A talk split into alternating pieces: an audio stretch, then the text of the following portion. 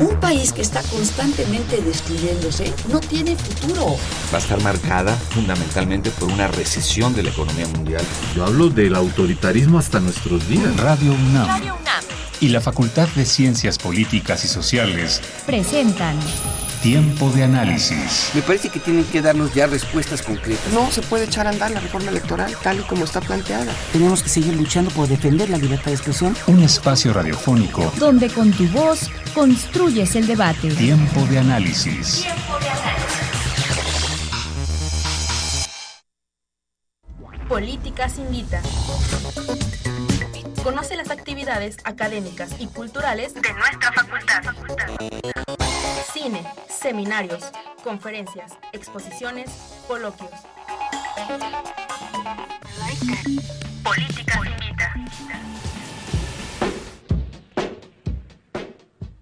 Hola, yo soy Jimena Lezama y esta semana, Tiempo de Análisis, la UNAM la Facultad de Ciencias Políticas y Sociales y la División de Educación Continua y Vinculación te invitan al diplomado Movilidad y Desarrollo Urbano, Retos y Perspectivas de las Ciudades Mexicanas.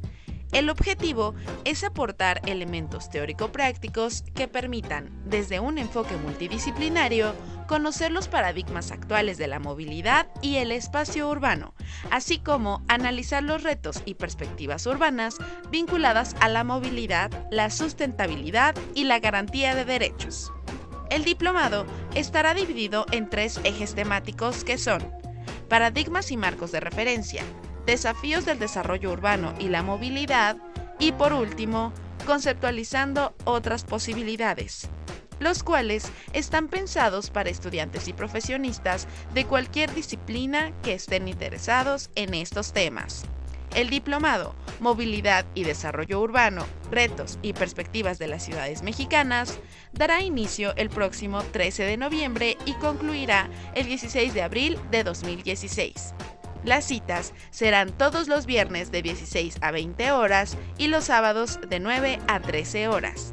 Para consultar más detalles o inscribirte, comunícate al teléfono 5622-9470, extensiones 1057, 1056 y 1116, al correo de la División de Educación Continua y Vinculación dsivcontacto.políticas.unam.mx a la página www.dcivpoliticas-unam.org o también puedes buscarla en Facebook y en Twitter.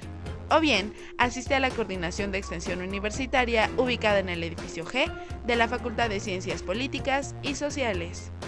Esto fue todo en Políticas Invita. Sigue con nosotros en un tiempo de análisis.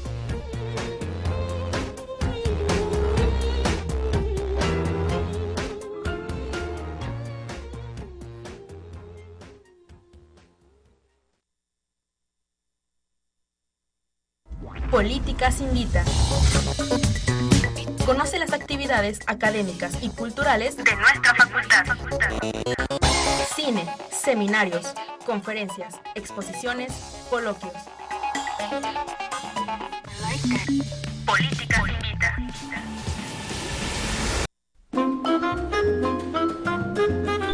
Hola. Yo soy Jimena Lezama y esta semana, Tiempo de Análisis, la Fundación para la Democracia Alternativa y Debate, AC, Revista La Zurda, el espacio de debate promexicohoy.org y la Facultad de Ciencias Políticas y Sociales de la UNAM te invitan a los diálogos Juan Carlos Monedero en México, noviembre 2015. Juan Carlos Monedero es licenciado en Ciencias Políticas y Sociología por la Universidad Complutense de Madrid, ciudad en la que nació y en donde actualmente imparte clases. Realizó estudios de posgrado en la Universidad de Heidelberg en Alemania y es conocido por ser uno de los fundadores de Podemos, el nuevo partido político de izquierda en España. El académico ha dado múltiples conferencias en muchos lugares del mundo, donde habla de la democracia y la forma de operar de la misma. El tema de la izquierda mexicana no ha escapado de su lente y ha manifestado sus ideas a favor del surgimiento de Morena e incluso aprueba aspectos del régimen venezolano. Sus paradas en México serán en dos emblemáticos recintos del Distrito Federal, el MAP, Museo de Arte Popular, y la UNAM. En el MAP dará una conferencia que lleva por título ¿Cómo imaginar un país? La construcción colectiva de un proyecto de nación. Esto será el lunes 9 de noviembre a las 17 horas. El recinto se ubica en la calle Revillagigedo 11, Colonia Centro.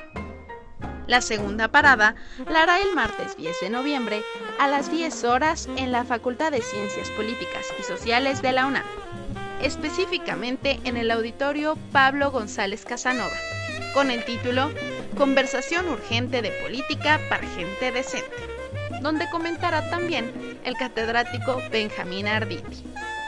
Si tienes dudas, consulta el cartel en la página de la facultad o bien asiste a la coordinación de extensión universitaria de la misma. Eso fue todo en Políticas Invita. Sigue con nosotros en un tiempo de análisis.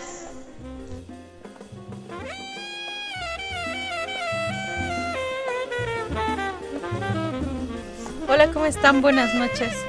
Hoy estoy yo, la productora Claudia Loredo, este, estamos haciendo tiempo a que llegue nuestro conductor Elías Lozada. Viene un poquito atrasado por el tráfico de esta ciudad.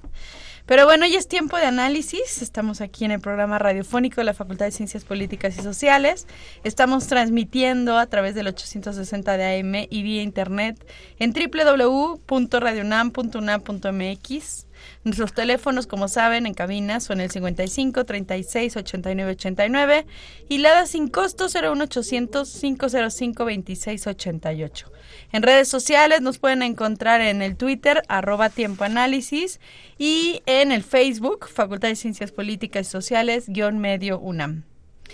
Eh, les decimos, bueno, como cada programa, que si les gustó alguno de nuestros programas anteriores, si no lo escucharon, se los perdieron, este, lo pueden, pueden escucharlo en www.políticas.unam.mx o también en, en, la página de Radio UNAM que es www.radiounam.unam.mx.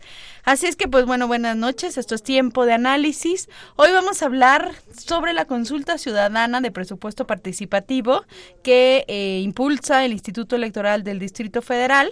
Y en la mesa nos acompaña Carla Flores Cortés. Hola Carla, ¿cómo estás? Buenas noches. Hola, ¿qué tal? Muy buenas noches. Ella es jefa del Departamento de Instrumentos de Evaluación de este instituto. Y también está con nosotros la maestra Ruth Cerezo. Hola, ¿qué tal? ¿Cómo estás, Ruth? Buenas noches. Hola, buenas noches. Gracias por la invitación. No, gracias, gracias a ustedes.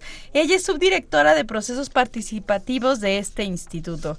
Así es que, bueno, si les interesa el tema de la participación ciudadana, de este comicios electorales, el Instituto Electoral de, del Distrito Federal, pues por favor comuníquense con nosotros, ya tienen los teléfonos y si no, a través de nuestras redes sociales.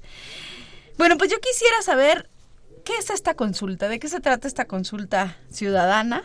¿Por qué ciudadana? ¿Por qué se llama así? Este, Ruth. Gracias, buenas noches. Eh, bueno, la consulta ciudadana sobre presupuesto participativo es un derecho de todos los habitantes del Distrito Federal está, tiene su propia ley, la ley de participación ciudadana del Distrito Federal, y ahí se encuentra consignada que cada año todos los habitantes del Distrito Federal tienen la oportunidad de presentar un proyecto que beneficia a su colonia, que beneficia a su comunidad, eh, para lo cual va a pasar por un proceso de consulta. Todos los vecinos y las vecinas van a votar por el proyecto que consideren que puede beneficiar mejor a su colonia. Para esto, el gobierno, bueno, ha designado un 3% del presupuesto de cada una de las delegaciones por colonia o por pueblo para eh, la ejecución de estos proyectos. Entonces, es un proceso en donde la gente propone y la gente decide qué quiere que se haga. Ya. Este presupuesto del 3% es eh, por cada colonia, no, es para toda la delegación. Es el 3% del presupuesto total de la delegación. Ah, Esto es, por ejemplo, el presupuesto total, por ejemplo, de Azcapotzalco. Se va a dividir entre la cantidad del total de las colonias o pueblos originarios que estén en Azcapotzalco y eh, esa proporción de ese 3% va a ser lo que se les ofrezca y se les otorgue para desarrollar un proyecto mm. ahí ah, en su colonia o pueblo. Claro. Eh, y aquí participan los ciudadanos a través de organizaciones, se pueden hacerlo a través de forma independiente. ¿Cómo es que lo hacen, Carlos? Pueden participar eh, todos los habitantes del Distrito Federal. No es necesario que sean organizaciones. Lo interesante es que pueden participar inclusive menores de edad. Hubo un proceso, un periodo en el que se recibieron proyectos. Ahora justamente estamos en el momento de la votación y puede parecer que 3% no es una cuestión sustantiva, pero en el caso del Distrito Federal sí lo es. De hecho, este es uno de los presupuestos participativos más grandes del mundo son alrededor de 50 millones de dólares o en equivalencia en pesos este año, tan solo hablamos de 823 millones 961 mil pesos que están disponibles para que la ciudadanía decida qué se, qué se quiere hacer con ese dinero y obviamente que se pueda dar resolución a sus necesidades y no necesariamente a las necesidades que siempre plantean las delegaciones, que pueden ser obras y servicios, que puede ser equipamiento. Esta vez algo que distinguió mucho la convocatoria es que se abrió el espacio y se fomentó que se presentaran proyectos para cultura, para actividades recreativas, para actividades que promuevan la paz, la no violencia, que promuevan el empoderamiento de las mujeres, también el empoderamiento de los jóvenes y la inclusión para personas que tienen alguna discapacidad. Ya. Y esto, bueno, este presupuesto se otorga cuando ya se hizo la consulta, este se, se otorga a los ciudadanos eh, que, que mismo que, que propusieron cosas o es en general, o sea, está destinado este para todo aquel que quiera involucrarse nuevamente? No, a partir de que tenemos los resultados de la consulta, que ahorita vamos a detallar cuál es todo el procedimiento de la consulta y donde vamos a ver que los mecanismos son este, muy ágiles y muy sencillos, de manera que la gente puede participar. Realmente lo que pasa es que una vez que se tienen los resultados, se mandan las actas de cada qué proyecto ganó en cada colonia, eso se envía a las delegaciones, las delegaciones tienen todo el próximo año para ejecutar ese proyecto. Después hay un proceso también de vigilancia, de transparencia y de rendición de cuentas, del que seguramente si nos dan la oportunidad vamos a hablar. Ah, me parece muy bien. Ya está con nosotros Elías, nuestro conductor. Una disculpa, una disculpa, Carla, Ruth. Eh, veníamos en el tráfico. Cada vez hay más puentes, cada vez hay más tráfico, más tráfico en esta ciudad. Y bueno, continuemos, continuemos con la con la charla. Este, yo quería, yo venía escuchándolos cuando cuando ya venía aquí por llegar a, la colonia del Valle en las instalaciones de Radio UNAM y me gustaría preguntarles por quién es aprobado el presupuesto participativo. El presupuesto participativo, dado que está determinado por la Ley de Participación Ciudadana, desde que eh, la Asamblea Legislativa designa a cada delegación el, el presupuesto que va a ser asignado, eh, está contemplado que un 3% de ese presupuesto va a ir dirigido a los procesos de la, del presupuesto participativo. Esto es eh, la designación del apoyo en cada colonia o pueblo a través de lo que hace el Instituto Electoral del Distrito Federal, que es la organización de la consulta ciudadana sobre presupuesto participativo. Ya, ¿quién ejerce este, este presupuesto? O sea, ¿quién es el encargado de decir, bueno, ya se eligió qué es lo que se va a hacer y, supervisa o, ejerce el, el 3% en cada delegación? En la misma delegación, la misma delegación a la hora que está determinado el proyecto que se votó en cada uno de los eh, pueblos o colonias, eh, ese mismo proyecto ingresa a la parte del programa anual de las delegaciones y el cual tiene la obligación de responder ante la ciudadanía por esos proyectos. ¿Qué tipo de proyectos son? ¿O ¿Qué tipo de proyectos se presentan para este, para este presupuesto?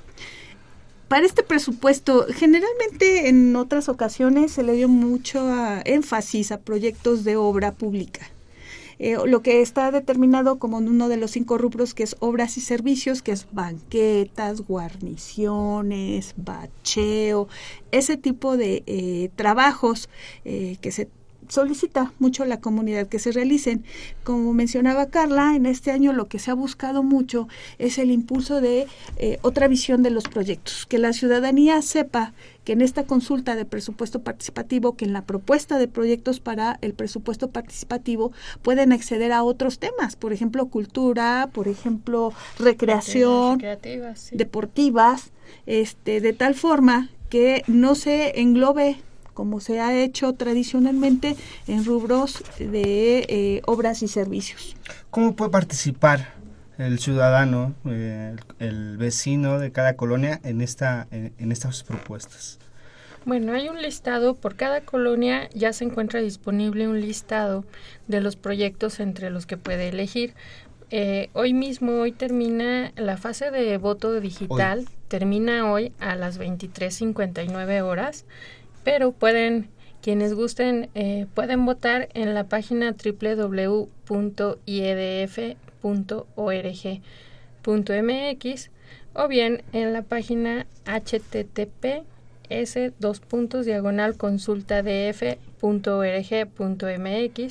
diagonal vota diagonal index.php. Sé que suena una dirección muy larga, pero realmente si, si nos pueden buscar como IEDF, en internet. Sí, o como consultadf.org, seguramente les va a aparecer el link. El procedimiento es sumamente sencillo. Tienen que facilitar solamente la clave del lector que viene en la parte frontal de la credencial para votar o la la credencial de identificación y al revés y les van a pedir la clave OSR que son los números que se encuentran en la credencial al reverso. En las anteriores credenciales vienen en el costado izquierdo, son esos numeritos laterales y en la nueva credencial viene en la parte de enfrente, eh, perdón, en la parte de atrás, en el primer renglón, son los últimos 13 dígitos. Les van a pedir esa clave, les van a pedir un número telefónico de celular al que les va a llegar un mensaje y a partir de eso pueden emitir su voto desde casa.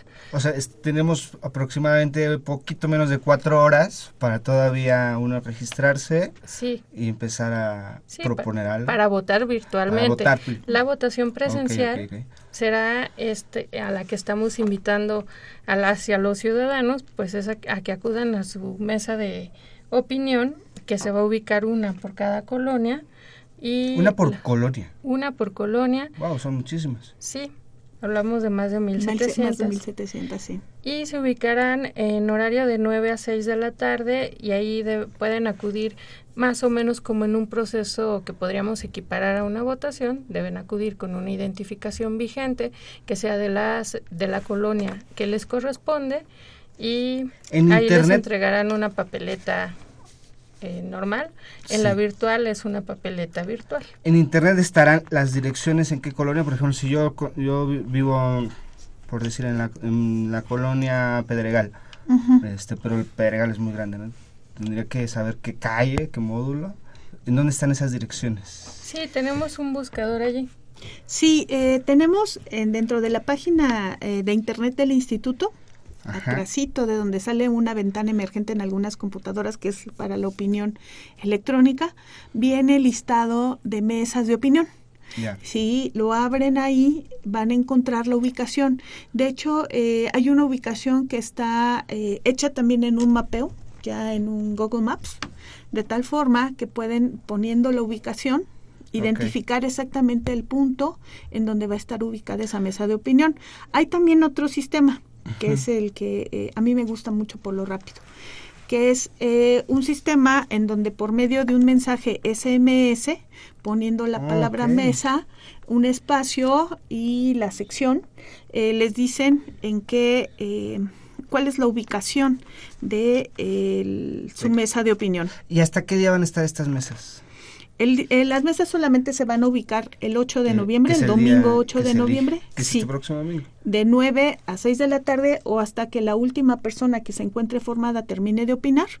Eh, para poder emitir su opinión. Como bien mencionaba Carla, ahorita estamos recibiendo las opiniones vía electrónica, eh, de tal forma que al momento, hace unos tres minutitos, llevábamos aproximadamente unos 88.465 eh, opiniones, vía electrónica y eh, ayer y hoy estuvieron unos módulos móviles, eh, compañeros del instituto, compañeras del instituto, acercaron computadoras a las comunidades en plazas comerciales, calles, etcétera, de tal forma que ahí se recabaron otras tantas opiniones de la gente que quería es decir, que la gente sí está interesada sí. en participar, en, en decir, bueno, si yo puedo poner este un poquito de mi parte, digo, a lo mejor hasta un poquito en una, un voto, una opinión, eh, se está acercando. Pero, ¿qué tanta em, penetración tiene esta, esta, esta consulta ciudadana respecto al número de habitantes que somos en esta ciudad? Pues básicamente la, la penetración, hay mucho interés, hay mucho interés. Sin embargo, este interés eh, finalmente tiene una especie como digamos como de lucha con respecto a la confianza que se tienen con las instituciones.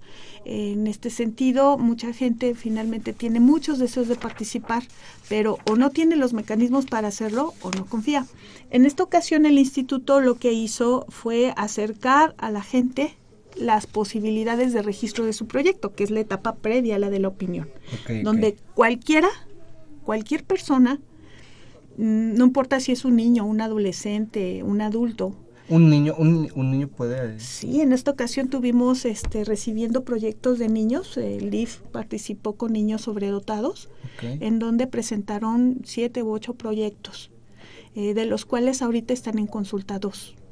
Ok, ¿y cómo es? O sea, por ejemplo, un niño no tiene una credencial del IFE, ¿no? Donde a lo mejor digamos, yo, yo vivo en la colonia del Valle, en tal calle, y quiero, propongo esto. Pero un niño que no tiene un, un IFE, ¿cómo comprobar dónde vive? O ahí es cuestión también con los padres. ¿Cómo es esta mecánica? En esa eh, situación, el, de hecho cualquiera puede proponer el proyecto, ni siquiera hay una restricción. Sin embargo, mm. el derecho para opinar solamente se restringe a los ciudadanos y las ciudadanas. Esto es, aquellos que tienen credencial de elector, en donde cuya dirección está radicada en el Distrito Federal. En ese momento nosotros podemos proponer, yo puedo proponer en tu colonia. Sí, pero... Y en ese momento, exactamente, los que van a elegir lo que quieren que se realice en ese lugar es la gente de la colonia. A lo mejor dicen, ah, pues la idea de la vecina del la otra delegación fue magnífica y eso nos interesa y está muy padre y todos votamos por eso. La idea es buscar las alternativas de mejora en la ciudad. Sin embargo, siempre la característica más importante es que los que van a decidir qué se va a ejecutar en su territorio, en su colonia, en su pueblo originario, es la misma gente que vive ahí. Sí, claro, bueno, así debería funcionar. No siempre es así, pero así debe funcionar, ¿no? Que el pueblo decida eh, donde quiere un retorno más o un retorno menos, ¿no? Volviendo al tema del tráfico en esta ciudad, ¿cuáles han sido las experiencias de eh, eh, ocasiones anteriores, años anteriores sobre esta consulta y qué proyectos se pueden ver y decir, ah, esto salió de la consulta? Bueno, eran procesos un poco más reservados y no por falta de promoción de la consulta, sino porque quizá el proceso pasaba de una forma un poco desapercibida, por llamarlo de alguna manera, había un desánimo más alto y ahora nosotros hemos tratado de intentar con esta emisión de la consulta hacer mejoras en el sentido primero de hacer más accesible el mismo texto de la convocatoria, la presentación de proyectos, el hecho de que pudieran ir avanzando en la elaboración de su proyecto por internet. Después hay muchos ciudadanos que tenían resistencia porque no conocen las medidas de transparencia ni de vigilancia que se están promoviendo ahora para revisar si es si son proyectos que se van a ejecutar o no. Entonces había muchos ciudadanos que de pronto nos dicen es que yo participé alguna vez, el proyecto ganó, no me consta que se haya ejecutado. Hoy en día estamos trabajando con el InfoDF, que es el Instituto de Acceso a la Información Pública y Protección de Datos Personales. Estamos trabajando también con Contraloría General del Distrito Federal, de manera que podamos amarrar todo el proceso. El ciudadano propone, el ciudadano decide, la delegación hace su trabajo, que es ejecutar, el instituto eh, valida los resultados en principio, notifica a la delegación, la delegación ejecuta y está el Instituto de Transparencia vigilando cómo se hace el procedimiento de rendición de cuentas y Contraloría estará también vigilando la calidad de las obras, de los servicios y de todo aquello que se tenga que realizar para que se ejecuten los proyectos que fueron dictaminados y opinados favorablemente digamos que esta vez eh, nos ha llevado, ha sido un camino más largo, pero creemos que es como cerrar la pinza realmente y darle la certeza a la gente de que el presupuesto participativo puede ser una realidad en su colonia. De ahí la invitación también a votar. Hay muchos ciudadanos que esta vez conocieron el proceso completo, que entendían que después de presentar el proyecto y una vez que fue dictaminado favorablemente, es decir, puede ser votado, se pusieron a hacer difusión entre en su colonia misma, entre sus vecinos, entre los compañeros de trabajo, y entonces creemos que es un efecto que está resultando bien. Eh, se hicieron 851 foros de opinión donde se presentaron los proyectos. El año pasado, por ponerte un referente, se hicieron alrededor de 178 foros. Fue ocho veces más. Esta vez fueron 850 foros, lo cual quiere decir que la ciudadanía está dispuesta a participar siempre y cuando haya mecanismos confiables. Y el instituto está trabajando en eso. Nuestra labor no es solamente electoral, también nuestra labor es el fomento de la participación ciudadana y obviamente cualquier mecanismo que tratemos de implementar no funcionaría si la gente estuviera desanimada o no confiara. Hoy están confiando y nosotros pensamos responder. Sí, eh, uno como habitante de esta ciudad siempre dice, ah, si yo, si yo fuera el delegado, si yo fuera, yo haría esto, ¿no? Y, y esto, esta es una buena oportunidad que también, eh, eh, digo yo, adentrándome al tema, muchas personas todavía lo desconocen. No sé desde qué año más o menos el IFT empezó a a promover esto, a divulgarlo, a ejecutarlo como tal? ¿Desde que, cuánto, tiempo tiene esta iniciativa? la iniciativa tiene cinco años. Este es el quinto año que se ejecuta. Y hace un rato mencionaba, este año son 823 millones los que están este, en, esta, en, esta, en este ejercicio, pero a lo largo de los cinco años son 3.749 millones con lo cual estamos hablando de que es posible, con la opinión ciudadana es posible incidir en las acciones de gobierno. Ya, eh, eh, este 3% delegacional, habrá colonias en donde sí se ve reflejado y en otras colonias que no, quiero suponer, o todas las colonias les alcanza para su cachito de propuesta. Eso va a depender mucho eh, del tipo de proyecto y de los objetivos que estén buscando los vecinos y las vecinas resolver. Eh, proyectos, por ejemplo, de guarniciones, paredes y todo eso, son muy evidentes cuando la gente los empieza, la delegación los empieza a realizar. Eh, hay que destacar una cosa, la delegación tiene todo un año, esto es, la delegación tiene, va a tener para los, los proyectos que ganen en esta consulta, va a tener todo un año para realizarlos. Entonces de repente eh, empezamos a ver que empiezan a surgir las obras, empiezan a levantar banquetas, empiezan a poner cosas o banquitas o arreglar. Eh, hay que em, ver que en algunas ocasiones pues unos son muy evidentes, ¿no? Saltan a la vista, el arreglo del parque, los baches que ya no están, etcétera, ¿no? Pero en otras ocasiones no son proyectos de esa magnitud. En algunas de esas ocasiones son proyectos que son o bajo tierra, que son desasolves y cosas así, o en algunas ocasiones, como en el año pasado, que solicitaron algunos tipos de capacitación comunitaria. Entonces, en ese momento no es tan evidente. Eh, a veces, finalmente, nos vamos como con la idea de los macroproyectos, por eso considero que a ha habido un boom entre las obras y servicios, ¿no? Eso es muy evidente, eso es muy claro y eso se ve. Sin embargo, pues ya haciendo un análisis por delegaciones y por colonias, nos damos cuenta que las necesidades son muy diferentes. La necesidad, por ejemplo, de la colonia del Valle en términos de infraestructura, servicios o algo así, es muy diferente a la colonia Paraje Zacatepec en Iztapalapa, por ejemplo. ¿no? Sí. Sin embargo, cuando los vecinos platican, se unen, eh, identifican cuáles son estas necesidades, es cuando se crean los mejores proyectos. Ya, hay, quiero suponer que hay puntos neurálgicos en la ciudad, por ejemplo, el centro, ¿no? Donde hay más personas trabajando todos los días allí y, que viviendo, ¿no? Entonces, al final, las personas que podrían votar, que son las que viven ahí, pues ni siquiera, a lo mejor no sufren lo que sufren las personas que eh, diario tienen que trabajar ahí, tienen a cierta hora pasar por en algún lugar o regresar. este no sé si haya una iniciativa para bueno yo vivo este en tal colonia pero yo realmente quisiera que arreglaran este eh, este esta, esta este lugar este de la ciudad porque es donde yo paso el mayor tiempo de mi vida no sé si si hay algo así pues dada que finalmente la propuesta de proyectos no está restringido a solamente los habitantes que viven ahí, los que elaboramos en otras zonas podemos proponer también proyectos claro. para ahí.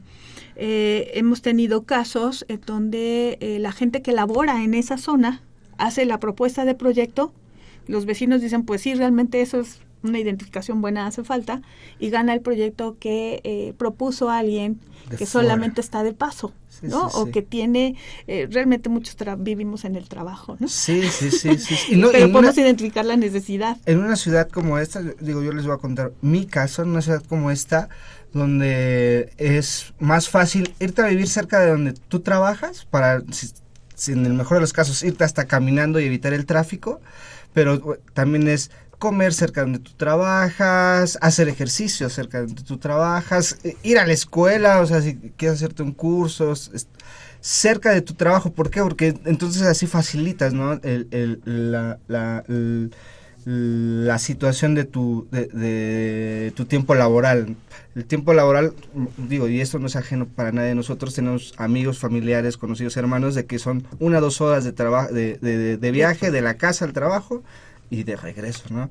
Entonces ahí es donde yo entré híjole, a mí yo quiero proponer, pues en mi casa todo está bien porque yo lo vivo el sábado y el domingo eh, sin tanta sin tanta prisa como es entre semana y a lo mejor ahí es donde entran las propuestas de las personas que no viven en los lugares, llámese centro, llámese la zona poniente de toda la zona de oficinas, la zona del sur, donde están todas las escuelas, no lo sé. Pero este, digo, es una, una pregunta que a lo mejor mucha gente que nos está escuchando se, se está realizando. Bueno, yo quiero proponer hacia donde yo voy, ¿no? A lo mejor en, en mi colonia, a lo mejor sí necesito una, una, una pintadita, la, la pared o las banquetas, pero en esta ciudad hay mucho dinamismo y no siempre realmente vivimos donde vivimos, ¿no? Exacto.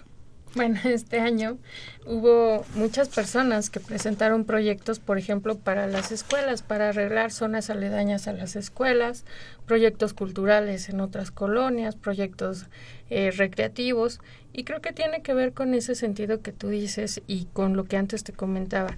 Este proceso es un proceso de participación ciudadana y eh, la ley tiene, obviamente estamos actuando conforme lo determina la ley, pero también desde una visión no elaborada desde el punto de vista entrecomillado de los funcionarios del instituto, sino los funcionarios del instituto también somos ciudadanos y entonces Exacto. hay que procurar abrir lo más que se pueda, lo más que permita este proceso. En ese sentido, mucha gente presentó proyectos en zonas aledañas y hoy inclusive están promoviendo esos proyectos para que la gente de la colonia vote por ellos. Vamos a hacer una pausa. eh, eh, invitamos a las personas, al público que nos está escuchando, a que se con nosotros, que nos den sus opiniones, que nos den algunas propuestas eh, sobre lo que quisieran que se realice en su colonia. Eh, les recordamos nuestros teléfonos, es el 55 36 89 89 y Lada sin costo 01 800 505 26 88. O también en nuestras redes sociales, en Twitter, arroba tiempo de análisis y en la en la página de Facebook de nuestra facultad, la Facultad de Ciencias Políticas y Sociales. Eh, vamos a una pausa, regresamos. Quisiera saber, eh, regresamos con el tema, ¿cuáles son los proyectos más este, presentados o más votados eh, a lo largo de la historia de esta iniciativa? Volvemos. Políticas Invita. Conoce las actividades académicas y culturales de nuestra facultad. Cine, seminarios, conferencias, exposiciones, coloquios. Políticas Invita.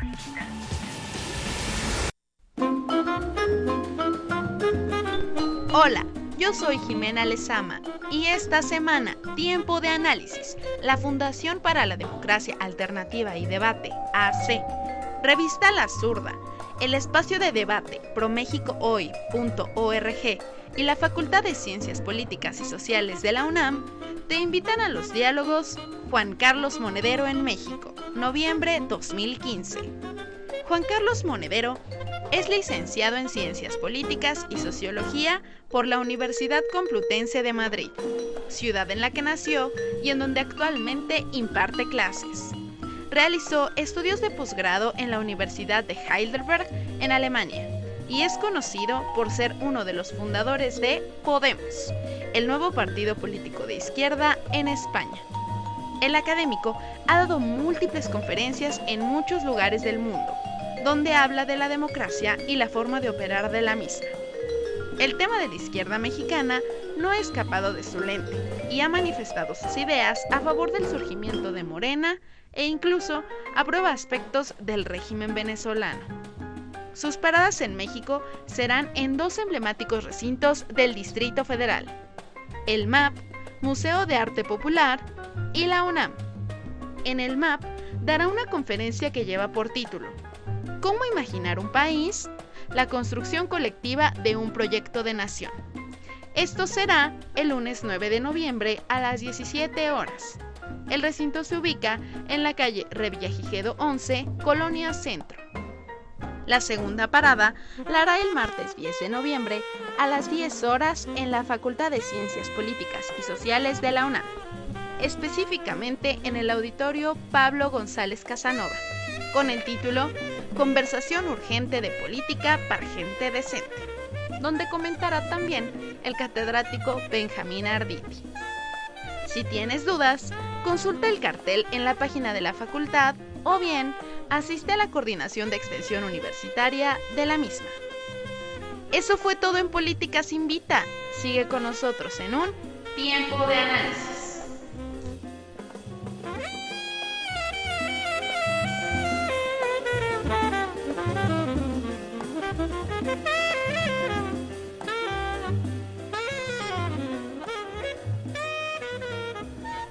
Estamos de regreso en tiempo de análisis con el tema consulta ciudadana de presupuesto participativo. En la mesa está Carla Flores y Ruth Cerezo. Estábamos platicando en el corte sobre la difusión que ha tenido este proyecto que ya lleva, que este es el quinto año y que bueno, a poco a poco la gente se acerca más, obvio porque poco a poco la gente este pues escucha de él, conoce de él por varios mecanismos de difusión que han tenido, ¿no es así? Sí, efectivamente, en esta ocasión eh, lo que hemos observado es eh, el impulso mucho que se ha dado a través de nuestra área de comunicación social. En el impulso, por ejemplo, en las redes sociales, en la parte de Twitter, Facebook, estar todo el tiempo sobre esta parte que le llega mucho a, los jóvenes, ¿no? A la juventud, a los adolescentes, etcétera. Por otra parte, ha habido acercamientos importantes con asociaciones, con universidades, etcétera, de tal forma que se ha buscado que eh, este proyecto se difunda y se dé a conocer cuáles son eh, estos puntos de vista, ah, más bien se den estas ventajas que representan eh, los proyectos, participar con un proyecto. independientemente de que este proyecto pueda presentarse en la consulta o no, porque este proyecto sigue todo un proceso, yo presento mi proyecto, sin embargo, a pesar de que lo registra el instituto, va a pasar por una especie de filtro, que es el de la delegación. La delegación política te va a dictaminar en términos de sus viabilidades físicas, legales, técnicas, eh, y me falta otra, eh, económicas, financieras, este, de tal forma que te pueda decir de antemano si ese proyecto se puede realizar. En algunas delegaciones, por ejemplo Xochimilco, Coyoacán, se requieren permisos especiales si uno quiere hacer algún tipo de obra en ciertas zonas, porque están protegidas por la INAF. ¿no? Entonces, en ese momento la delegación te dice, esto sí se puede realizar, nos alcanza el dinero que está destinado para esto a realizarlo, eh, no hay impedimentos legales, algunas veces se han hecho eh, propuestas en términos de predios que son particulares, no se mm, puede realizar nada ahí, a pesar de que se encuentre abandonado. Que hay muchos casos. Ajá. Sin embargo, pues es un proyecto que no se puede realizar porque no se tiene el control. Entonces, si este proyecto pasa este siguiente filtro, entonces nosotros lo proponemos en la consulta. Y ahí es donde ya se publica en internet, donde ya hay como difusión de X y proyecto y es donde la gente dice, bueno, estos son los que pasaron, vamos a votar por este. Que también es muy comunitario, ¿no? O sea, la gente se preocupa por su entorno cercano eh, de donde vive, de donde trabaja, donde transita. Este, habíamos, eh, bueno, yo tengo como el, no sé si enumerar, si se puede enumerar del 1 al 3, del 1 al 5, un top 5, un top 3, de los proyectos que se presentan. Si se repiten proyectos, ah, es que hay muchas personas que sí, lo que quieren es, este, no sé, mm, eh, agilizar el tráfico de su, de, de su colonia, o lo que quieren es, este, que no se les vaya el agua y tener un mecanismo de, de alguna forma que siempre tengan agua. No sé si hay proyectos que se repiten. Sí, generalmente tenemos proyectos que se repiten. Lo que hemos visto, eh, lo que he observado es que están muchas veces identificados con ciertas zonas. Eh, el proyecto que vemos que más se repite es banquetas y guarniciones. Banquetas y guarniciones. Bacheo. El bat- eh, sí, sí, en esta ciudad ya, ah, no, no a poco se nos ha ponchado una llanta en un bache, entonces sí, claro. Sí, Ba- consideramos banquetas que- y baches. Seguridad pública. En materia de seguridad pública, cámaras de vigilancia también es uno de los más socorridos. Sí, eh, lo que son este bardas perimetrales, ¿no? Para proteger zonas. Oh, ok, ok, ¿no? sí. Unidades habitacionales, lo que es toda esta parte. Eh, lo que se ve también mucho es la recuperación de parques y jardines, ¿no? Este, de recuperar estos espacios públicos. En la parte de infraestructura ah, hubo un boom el año pasado de los gimnasios al aire libre, no sé si Oh, te diste claro, cuenta. sí, sí, sí, sí. ¿no? Eh, se solicitaron muchos gimnasios al aire libre. Esta vez lo que encontré es que también estaban solicitando gimnasios al aire libre para personas con discapacidad o adultos mayores. Ok. Eso es un giro, porque a pesar de que estás pidiendo lo mismo, la identificación o la intención, el objetivo de las personas que lo proponen es diferente.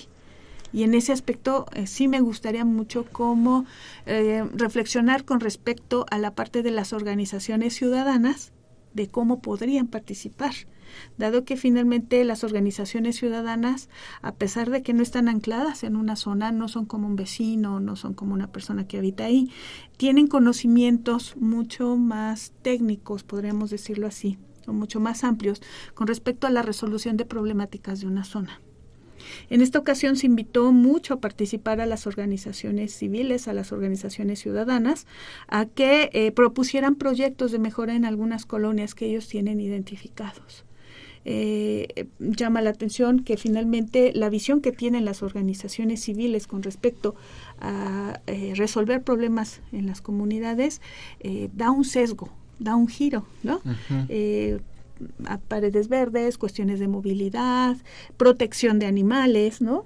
Este, para perritos, gatos, mascotas, etcétera, eh, dan esta, esta propuesta. Eh, existieron asociaciones que buscaron también unificar colonias. Hubo una en particular que nos llamó mucho la atención, que estaba proponiendo un centro de salud, pero iba a unificar Mm, presupuestos de varias colonias que necesitaban eso. Que eso es algo que se puede hacer, aunque no esté muy difundido. Si nos podemos poner de acuerdo entre dos o tres colonias, cada una hace una propuesta.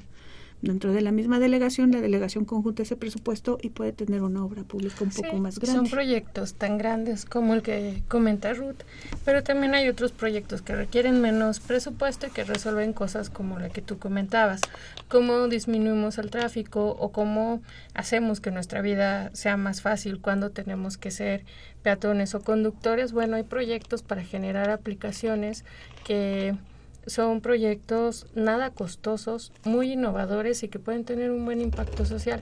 Que sepas cuándo va a pasar el tren ligero, cuándo el metrobús, en cuántos minutos, que lo puedas consultar eh, desde cual, desde tu casa. Sí, fue lo primero, fue lo primero que cuando yo venía dije, no, yo voy a proponer un, un, un semáforo verde rojo en tu celular, donde digas, no te vayas por ahí, digo, ya, ya existen varios, ¿no? El Google Maps, el Waze, pero uno que sea realmente personalizado. Voy a pasar por este Insurgentes y la Colonia Florida y cómo Exacto. está, ¿no? Sí. Eh, Digo, son, nue- son, son, son, estamos llegando ya a estas épocas donde así nos movemos, ¿no? La mayoría de las personas, siempre con el celular en la mano. Y este es un problema real. Para mí, bueno, y muchas personas seguramente en esta ciudad, el problema del tráfico es, un- es- o sea, ya se está convirtiendo en un problema casi de vida, ¿no? O sea, cuánto tiempo se pasa uno, cuánto se gasta uno, ya sea en transporte público, ya sea en su, en su auto. Este, digo, yo en lo particular ahorita es lo primero que, que, me viene a la mente eh, eh, como, como propuesta. Yo creo que hay otras. Yo tengo una pregunta. ¿Qué pasa si eh, un conjunto de colonias se reúne y pide un centro de salud o un centro, un comedor asistencial, pero el presupuesto es sobre un año? O sea, ¿cómo, le, cómo se le haría para que algo así, pues es, algo así es no solo ponerlo y ahí está, sino es darle mantenimiento, es darle flujo ¿no? a las personas, tener personas capacitadas y que estén ahí trabajando, laborando y que al final eso es dinero y que quiero suponer pues se acaba, ¿no? Hay un presupuesto del 3% al año y se acabó. Eh, ¿Qué pasa en esos casos? Bueno, en principio, para que la delegación dictamine como favorable un proyecto quiere decir que es factible. Factible en lo jurídico, factible en lo económico, en lo técnico y en lo en lo material, es decir, que tienen la disposición presupuestal para que en caso de que gane ese proyecto se pueda ejecutar. Ocasionalmente, cuando los recursos del presupuesto no alcanzan para ejecutar el proyecto, pues tienen que saber de antemano que al dictaminar lo favorable y si sale, resulta el proyecto más opinado, pues van a tener que complementar recursos de otros de otras partidas para ese proyecto. Finalmente, la ventaja es que las delegaciones tienen partidas presupuestales fijas para equipamiento, para obras, para servicios, de manera que fácilmente pueden modificar y llevar a cabo el proyecto. Ahora bien, en los casos en los que se llega a detectar donde parecía en principio que todo era viable y resulta que no, pues finalmente sí hay algunas excepciones donde la delegación puede cambiar el proyecto, pero tiene que fundarlo y motivarlo de forma muy completa. ¿Hasta qué punto mm, eh, tiene injerencia el Instituto Electoral del Distrito Federal? Y, bueno, yo te pongo el mecanismo, las vías, eh, hago que se cumpla la ley, que en este caso es el 3%, ¿hasta qué, punto, ¿hasta qué punto se queda ahí el IEDF y hasta qué punto entra la delegación? Porque al final son dos cuestiones diferentes, ¿no? Sí, el Instituto Electoral del Distrito Federal, dentro de las facultades que le otorga la Ley de Participación Ciudadana, está precisamente el de organizar la consulta. A nosotros solamente nos corresponde organizar la consulta, eh, darle eh, un cauce a la parte de los proyectos, eh, organizarlos, presentarlos, enviarlos a la delegación, buscar que la delegación los dictamine, conjuntarlos y presentarlos en una opinión. no tenemos atribuciones con respecto a acciones punitivas, o sea, no tenemos esa situación. las delegaciones dentro de este contexto son en cierto sentido y con respecto a presupuesto participativo autónomas. Ellas pueden determinar que un proyecto, por ejemplo, en una delegación es viable, por ejemplo, en cámaras de video en una delegación es viable y en la otra no. Sin embargo, nosotros no podemos hacer cualquier acción de tipo, digámoslo, legal, porque la ley no nos faculta para hacer eso. O sea, nosotros somos como el cauce de la voz ciudadana. Eh, en este sentido, pues sí, efectivamente valdría la pena como analizar uh, ciertas cosas, ciertas atribuciones. Sin embargo, hay una cosa que el instituto también se ha preocupado y que van a encontrar en la página de internet, que se llama el ABC de la impugnación. Ahí se les dice a los ciudadanos paso a paso si algo sienten que está siendo vulnerado en su derecho para participar, para decidir, les da todas las indicaciones de a dónde se tiene que presentar, cuándo se tiene que presentar. se les da ejemplos de documentos, de eh, cuestiones probatorias, etcétera, y se les da ahí una orientación de tal forma que esas actividades y esas acciones que el instituto no tiene capacidad de hacer pueda orientar al ciudadano, a la ciudadana, para poderlas realizar. Carla hacía un énfasis importante en la transparencia. Eh, por medio del Instituto de Acceso a la Información Pública, de Transparencia, Acceso a Datos Personales, el, el InfoDF, para nosotros este va a haber una página electrónica en donde se le dé seguimiento a los proyectos de presupuesto participativo de este año. Entonces, eh, es algo de mucha voluntad por parte de la delegación que puede ir, eh, pues digamos, actualizando esa información eh, creemos que las delegaciones, dado que hubo cambios delegacionales, traen este interés en que esto sea transparente. Sí, de, que haya, o sea, la ciudadanía va a participar entre más eh, transparencia haya, ¿no? Si no, si, no hay transparencia, por más mecanismos que haya, eh, eh, no se da resultado. Vamos a una pausa, nuestra última pausa del programa. Antes, eh, leer dos mensajes eh, muy similares de nuestro público. Uno a la señora eh, Teresa, Teresa Tejera de la Gustavo Madero. Dice, lo que dicen es falso. Dice, nos metieron el Metrobús en San Juan de Aragón y nunca nos consultaron. Mancera pasó sobre nosotros. Y este es en la Gustavo Madero. Y después Eduardo Pizaña en Azcapotzalco, algo muy similar. Nos metieron el Metrobús y nunca nos preguntaron. Y todavía tienen el descaro de poner letreros y decir decidimos juntos. Bueno, eso es lo que más o menos la gente opina eh, por el norte de la ciudad. Vamos a una pausa, regresamos a tiempo de análisis. Políticas Invita. Conoce las actividades académicas y culturales de nuestra facultad. Cine, seminarios, conferencias, exposiciones, coloquios. Políticas Invita. Hola, yo soy Jimena Lezama y esta semana, Tiempo de Análisis, la UNAM, la Facultad de Ciencias Políticas y Sociales y la División de Educación Continua y Vinculación te invitan al diplomado Estadística Espacial y Minería de Datos, Análisis Complejos de Bases de Datos. Este surge de la necesidad de preparar profesionistas comprometidos con un perfil analítico metodológico afín a las distintas áreas de las ciencias sociales, para dotarlos de herramientas especializadas en investigación cuantitativa. El diplomado estará dividido en cuatro módulos temáticos, que son Metodología de la investigación en ciencias sociales, Estadística avanzada y modelos matemáticos para investigación, georreferenciación cartográfica para estudios de mercado, es decir, estadística espacial, y data mining o minería de datos.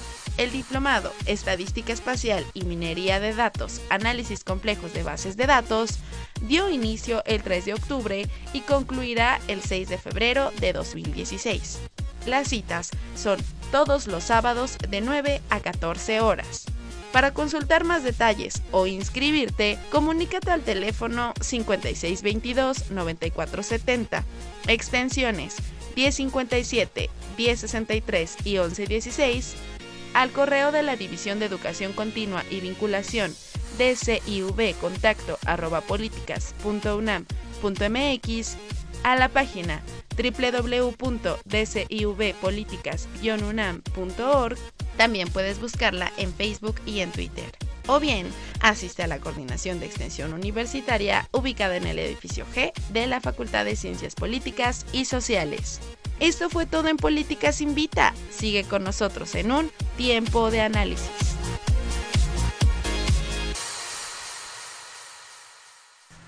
Estamos de regreso en tiempo de análisis eh, con el tema consulta ciudadana del presupuesto participativo. Eh, una disculpa al señor Tejera, eh, no acabamos de leer su, su, mensaje completo. Nos señalaba, nunca nos consultaron, Mancera pasó sobre nosotros y lo que se habla en el programa es demagogia. Eh, no, no, necesariamente es demagogia, lo que aquí lo estábamos dejando muy claro. El Instituto Electoral del DF tiene una función, eh, hace su trabajo, difunde eh, eh, esta consulta ciudadana, pero llega un momento en que hay obras que no, no, no, no tienen nada que ver con el instituto, ¿no? En este caso el Metrobús, ¿no? Y, y, y, lo que estábamos platicando ahorita en la pausa, eh, dejarle claro a la gente que hay cosas que salen pues de las manos del instituto y de las manos de la consulta y que por ejemplo a, a veces eh, eh, esto que es propaganda política cuando ponen letreros juntos construimos la ciudad, no necesariamente es que juntos estemos construyendo la ciudad, pero también ya son planes delegacionales, muchas veces planes partidistas, propaganda política, que no tienen nada que ver a esta consulta ciudadana. Realmente esta consulta ciudadana es para salirse de esos letreros y de esas obras que a veces dices no hacen sentido a, lo que nosotros queremos como, como habitantes de una colonia. Eh, estábamos eh, platicando sobre un dato de... Um, ¿Cuánto se le puede repartir a un pueblo en Milpalta? ¿Cuánto se le puede repartir a una, a colonia. una colonia, la colonia Extremadura, por decir algo, en, en Álvaro Obregón, este, la diferencia, la, las cantidades en dinero. Sí, lo que eh, era importante señalar como para entender un poquito para qué nos alcanza el presupuesto participativo, es señalar que eh, en las colonias y en los pueblos originarios, tal como está definido en la ley de participación ciudadana, son diferentes la cantidad que se puede ejercer. Eh, en este sentido, por ejemplo, el, en Milpalta, cada pueblo originario que está ahí radicado puede recibir cerca, un poquito más, de dos millones de pesos para un proyecto de presupuesto participativo de cada uno de los pueblos. Eh, ¿Por qué? Porque el presupuesto se divide entre la cantidad de pueblos que hay en Milpalta y realmente son poquitos. En el caso, por ejemplo, de Álvaro Obregón, todo el presupuesto, ese 3% del presupuesto que se le da a Álvaro Obregón, se divide entre todas las colonias de Álvaro Obregón, que son muchísimos más que los pueblos de Milpalta, que vienen siendo más o menos como de 260 y tantos mil pesos, lo que alcanza para un proyecto. Eh, en estos sentidos, pues vemos que el territorio, por ejemplo, de Milpalta, por ejemplo, de San Pedro Actopan es muy amplio, son dos millones de pesos, y que eh, los territorios de colonias de Álvaro Obregón son muy pequeños. Sin embargo, a la hora que se hace un análisis de en qué se puede gastar esto, uno tiene que como ciudadano ver estas posibilidades o de unificar presupuestos con las colonias aledañas o de buscar aquellas cosas que requiere mi colonia ejecutar o hay otra alternativa que hemos visto que hacen algunas colonias que están bien organizadas, hacer un proyecto grande pero dividirlo en tres o cuatro fases. Estos son tres o cuatro años en donde van a estar trabajando y sumándole a un solo proyecto. Claro, queda un poquito en la pregunta uh, anterior, que es si el proyecto rebasa el presupuesto, pero es un buen proyecto, ¿cómo se le podría hacer? En este caso sí, lo divides en tres, cuatro etapas y, lo, y, y, y va marchando año por año. ¿no? Sí, exactamente. Bueno, pues estamos ya casi por terminar el programa. Muchas gracias por estar con nosotros. Eh, queremos agradecer también a, a todo el público que nos ha sintonizado. Les recordamos que tenemos una cita el próximo miércoles eh, en punto de las 8 de la noche para, este, para hablar de la hermenéutica. Contaremos con la presencia de Fernando Ayala y Napoleón Glockner en la conducción. Eh, no olviden seguirnos en, en Twitter, en Tiempo de Análisis, y en la página de Facebook de nuestra facultad, la Facultad de Ciencias Políticas y Sociales. Y si eh, les gustó este programa, lo quieren consultar y otra vez escuchar, o alguno... Eh, eh, otro programa que hemos transmitido aquí en tiempo de análisis están en la página www.políticas.unam.mx allá podrán este, escuchar. El tema de hoy ha sido muy interesante eh, y más porque tenemos todavía de aquí al domingo bueno tenemos todavía unas tres horitas para meternos a internet eh, dar nuestra Así opinión es. nuestro voto. Eh, la verdad, yo me voy a meter en mi colonia eh, cuáles son cuáles son los proyectos que, que, que están y, y sí, eh, es muy interesante y, y, yo si quiero participar, decir, bueno, yo quiero esto y a lo mejor ya para la otra yo mismo poner mi, mi, proyecto. mi proyecto, ¿no? Eh, y la, la, votación física será el próximo el domingo, domingo 8. De, de, 9 a 6 de la tarde. De 9 a 6 de la tarde. Bueno, este, este programa es, es producido por la Coordinación de Extensión Universitaria de la Facultad de Ciencias Políticas y Sociales a cargo de Roberto Ceguera. Coordinación de producción Claudia Loredo que hizo eh, aquí el, eh, los primeros 15 minutos del programa gracias a que yo no pude llegar debido al tráfico de esta ciudad. En la producción Guillermo Pineda, en redes sociales Carlos Correa y Jimena Lezama. En la cabina estuvo, en operación estuvo Humberto Sánchez Castrejón, en continuidad Gustavo López. Yo soy Elías Lozada, muy buenas noches, muchas gracias eh, Carla, muchas gracias Ruth por gracias habernos por acompañado. Muchas gracias. Y los esperamos para la próxima. Eh, buenas noches. Esto fue Tiempo de Análisis. Tiempo de Análisis. Una coproducción de Radio UNAM y la Coordinación de Extensión Universitaria de la Facultad de Ciencias Políticas y Sociales.